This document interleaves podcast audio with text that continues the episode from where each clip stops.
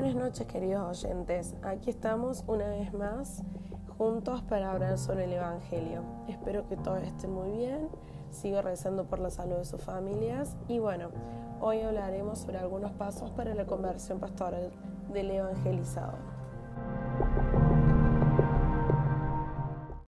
Bueno, en primer lugar nos vamos a detener en el paso de la autorreferencialidad, del encuentro con Cristo pues solo en la relación personal con Él surge la fuerza y el dinamismo necesario para llevar a cabo la obra de la evangelización y vivir así una alegría que nadie ni nada nos podrá quitar.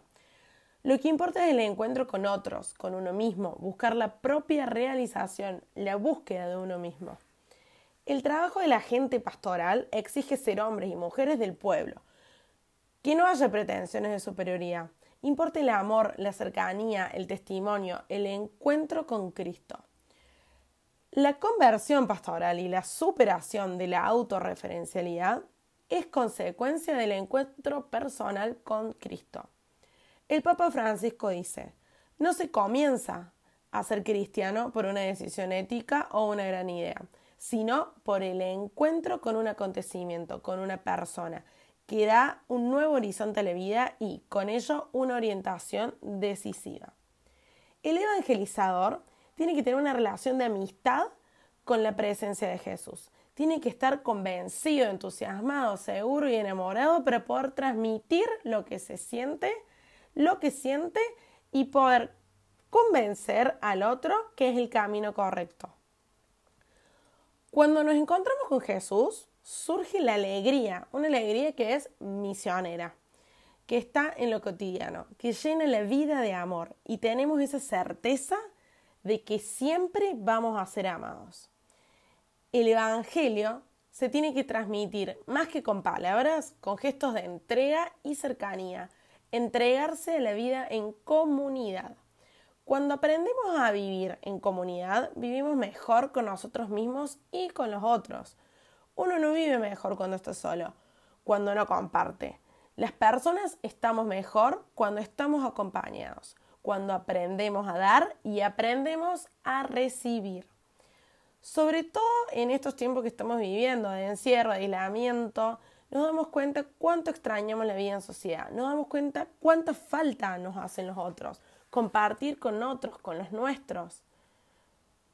Se crece en comunión y en solidaridad y hay que ayudar a los más necesitados. Cuando hablemos de vivir en comunidad, también hablamos de esto, de saber cooperar y solidarizarnos con las personas que necesitan de nuestros gestos, por más simple que sean. Para anunciar el Evangelio hay que tener un compromiso cotidiano. El discípulo misionero no se tiene que preocupar por los resultados inmediatos, sino entender que es un camino largo y que hay que recorrerlo de forma entusiasta.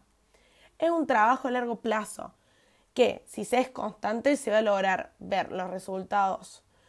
Por lo que tanto trabajo. Hay que tener actitud de servicio y entrega. Por otro lado, también quiero hablar sobre la espiritualidad en la escuela, sobre la educación pastoral en la escuela. Como ya hemos dicho anteriormente en otro capítulo, es importante resaltar que tiene que haber un cambio en la organización del sistema educativo, en los educadores, en la preparación de los mismos. Tiene que haber educadores más comprometidos en la pastoral. Lo espiritual en las personas se refiere a una búsqueda de sentidos de la existencia, sobre los misterios de la vida, sobre la verdad y sobre todo de la calidad de las relaciones humanas. En la escuela se pierde un poco esto, porque se forman pequeños grupos que limita el conocimiento de la diversidad. Y si hablamos de este límite de conocimiento de la diversidad, hablamos de que se complican las relaciones sociales y por tanto la vida en comunidad.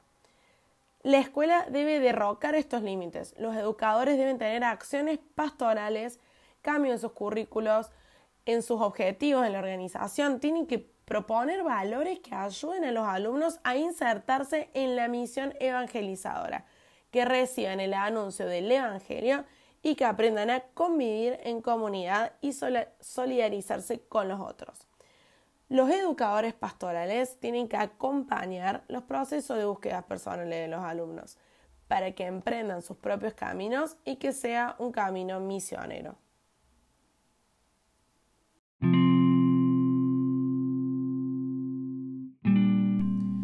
Bueno, queridos oyentes, esto es todo por hoy. espero que, como siempre les pido, que piensen en todo esto que hablamos, que piensen ahora que hablamos de la vida en comunidad, de tener gestos de solidaridad con los otros, que desde lo más pequeño o lo más grande, desde lo que cada uno pueda brindar, dar, va a ser un gesto enorme para una persona que realmente lo necesita.